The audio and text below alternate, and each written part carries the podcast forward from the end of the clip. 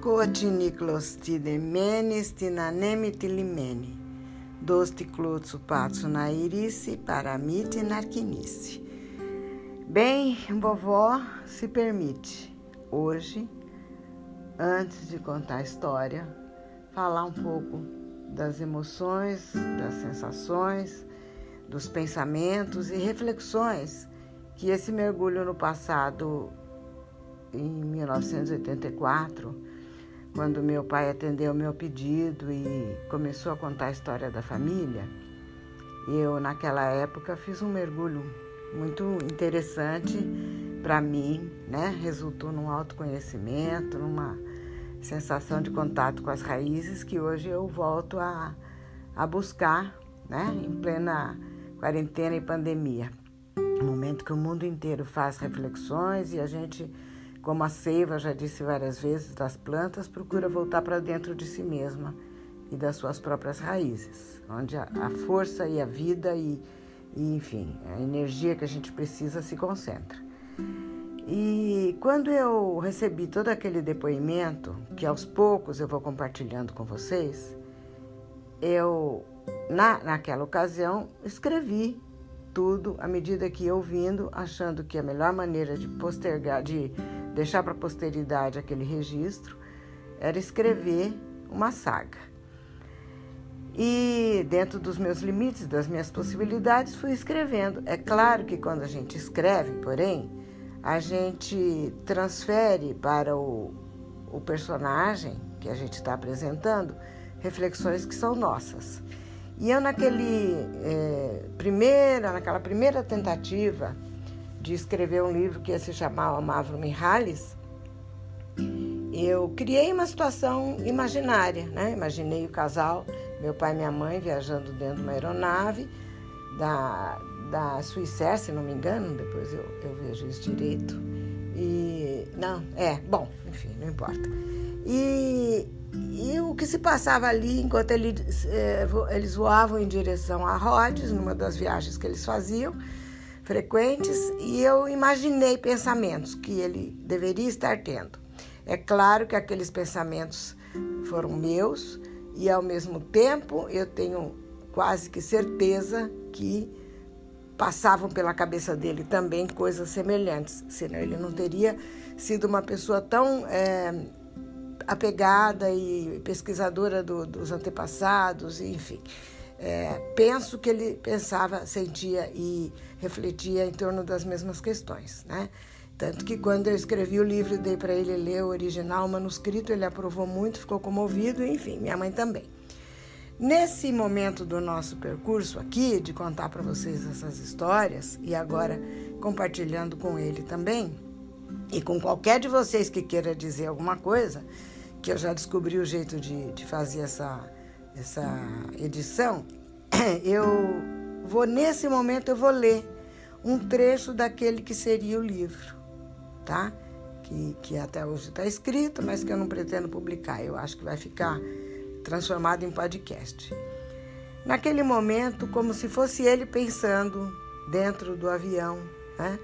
Num, num estado assim, meio de um, um relax, depois de um aperitivo no avião, ele teria pensado o seguinte: Agora, abre aspas, eu vou ler o que eu escrevi, que corresponde naturalmente ao que eu penso e sinto também.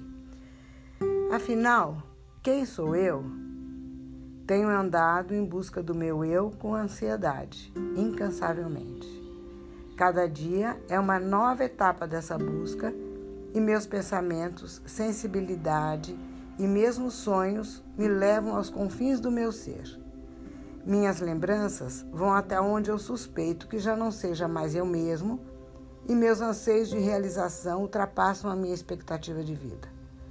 Acabo chegando à conclusão de que quanto mais mergulho em direção a mim mesmo, mais diviso o todo de que faço parte. Quanto mais procuro a mim, a minha individualidade única e particular, mais me aproximo da humanidade inteira. Meu eu é a consciência particular da família que formei, dos antepassados que me abrigaram em seus corpos e almas, das raízes de cujo tronco e de cujos galhos faço parte, da terra que me nutre e do céu que oxigena minha identidade, numa magnífica e divina dinâmica. Se uma folha de um grande plátano tiver consciência, será feliz se puder ver-se inteira dependurada no galho, que por sua vez nasce em outro grande galho, ligado ao tronco, preso à raiz, ligado à terra e, e girando livre no espaço infinito, girando em torno do sol. Será, contudo, muito infeliz se, ainda que por um instante, iludir-se a respeito de que possa, pelo simples fato de que tem consciência, individualidade, soltar-se da árvore que, da árvore que lhe dá sentido e razão de ser. Fecha aspas. Isso foi o que eu escrevi naquele momento e que ao longo da vida, ao longo da vida, eu mexo e remexo nesse texto transformo e, e modifico muita coisa e especialmente a forma de, de colocá-lo em contato com outras pessoas, seja por escrito, seja em várias mídias. Mas essa reflexão continua sendo o cerne do que eu penso e acho que meu pai, enfim, é, próximo disso, se não isso, pensava e sentia e, e hoje em dia muita, muita gente está pensando dessa forma. E eu garanto a vocês que ele tinha esse tipo de preocupação, claro, porque ele foi pesquisar. Ele foi pesquisar numa, na prefeitura de Arcângelos. Então, na prefeitura de Arcângelos, ele foi procurar documentos que eu vou é, fazer uma nova gravação para contar para vocês, assim, lendo exatamente aquilo que ele, que ele registrou com a letra dele que é, fui buscar essas, essas informações na prefeitura de, de Arcângelos. Né? Tirei esses dados na prefeitura de Arcângelos, Rhodes. E o pai de Antônio Miguel Zarvos era guerrilheiro entre os turcos. Se chamava Nicolau Zarvos. Antes desse, Nicolau Zarvos, não sei. Ele escreveu entre aspas. Antes desse, não sei. Então, isso numa lateral da folha, meio bagunçado. Depois ele põe um asterisco, e nesse asterisco a gente entende que ele está falando do pai de Antônio Miguel Zarvos, que é Antônio Miguel Zarvos, que é o, o bisavô dele. Bisavô dele. Então vamos lá. Antônio Miguel Zarvos casou-se com Caristula Maraciotissa e dela teve dois filhos, Anula e Miguel Antônio Zarvos. Este nasceu em 1856, morreu em 1937. Casou-se com Tuli Constantin Iglesias, entre parênteses, nacionalidade do pai dela, inglês e dela teve cinco filhos: Caristula, Crisante, Constantino, Nicolau e Antônio Miguel Zarvos. Este nasceu em 1892, morreu em 1942.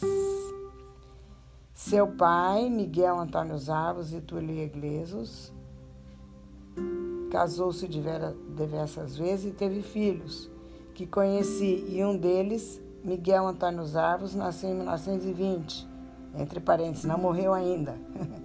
Casou com Josefina Esteliano e teve quatro filhos: Antônio Miguel, Jorge, Helena, Marina, e esses também casaram, etc, etc. Então, veja, é, quando ele fala do. É, é, bagunçado, né? É porque Antônio Miguel, Miguel Antônio, épocas, séculos distintos, mas eu li como está aqui. E conforme eu estou quebrando a cabeça, vocês também quebrem para entender tudo direitinho. Né?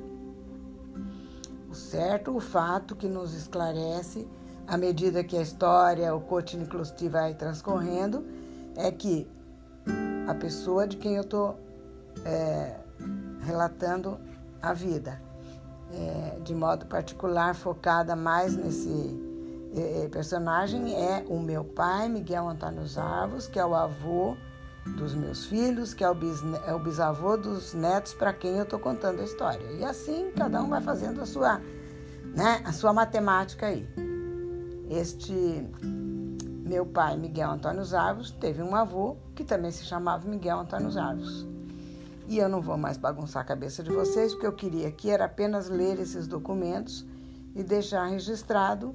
E a folha está aqui, eu vou também é, escanear e deixar na mão de todos aqueles que tiverem interesse em guardar esse papel. Né? Então é assim que veio a tradição. O primeiro, primeiros arvos, que ele tem conhecimento, que ele conta pra gente, era, era Nicolau Arvos, tá? E esse Nicolau Arvos, que era o pai daquele que. É, é enfim, esse Nicolau Arvos, que era. É,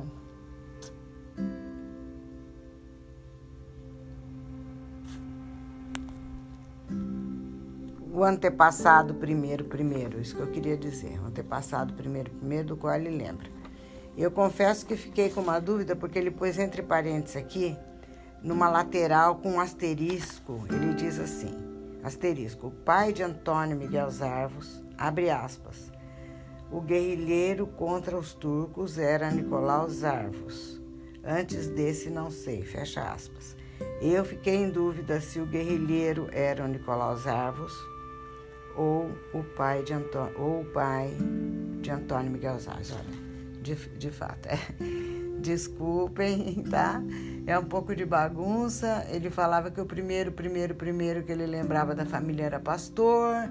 Enfim, deixa as interrogações. Nós estamos voltando para século XIX e não tem cabeça que, que dê conta disso, né? Mas o que eu fiz foi ler o que ele escreveu, do jeito que ele escreveu, e depois eu faço também o, o escaneamento, tá bom? Por agora, acabou a história, morreu Vitória. Quem quiser que conte, outra. E ela anotou ali a data, só para finalizar mesmo. 18 de novembro de 1988 que ele fez essa pesquisa em Arcângelos, tá bom? Beijos a todos. A melhor coisa é esperar ele mesmo contar, né? Daqui para frente a gente vai dar um jeito pôr ele para contar tudo isso. Beijos a todos.